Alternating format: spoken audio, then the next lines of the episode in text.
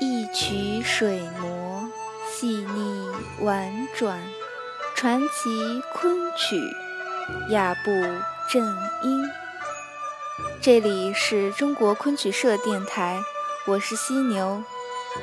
今天给您带来的是《西游记·任子》中的《吴叶儿》和《醋葫芦》，演唱者张敬贤。《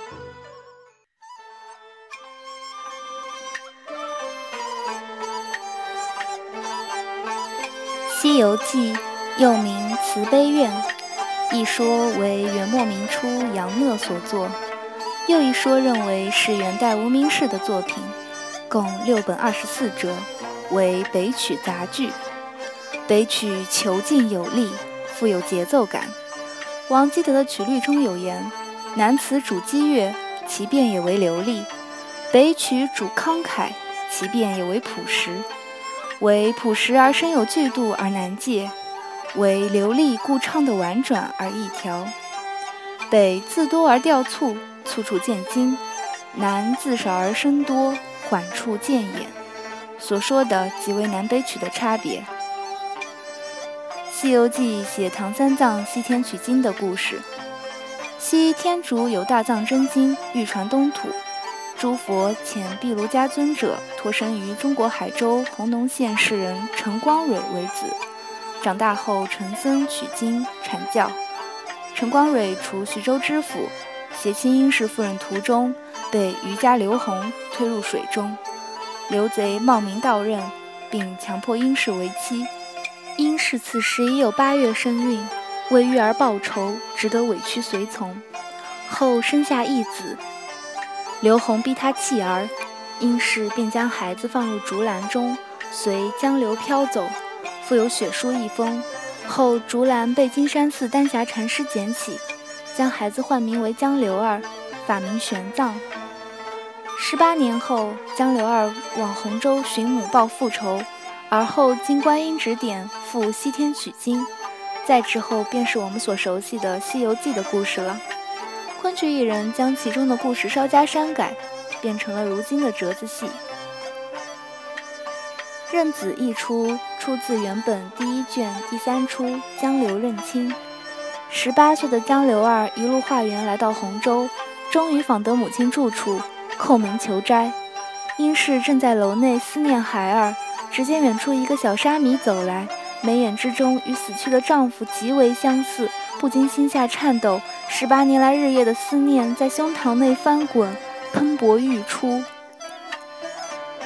他眉眼全相似，身材忒煞真，侠脸绛丹唇，莫不是时上三生梦，天台一化身？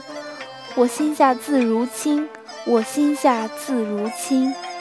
哎呀儿啊，您十八岁在波翻的这浪滚。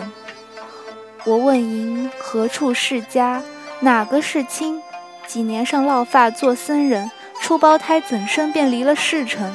也是那前生有份，与俺从头一一说个原因。下面请欣赏由张敬贤演唱的《西游记·任子》《吴叶儿》和《醋葫芦》。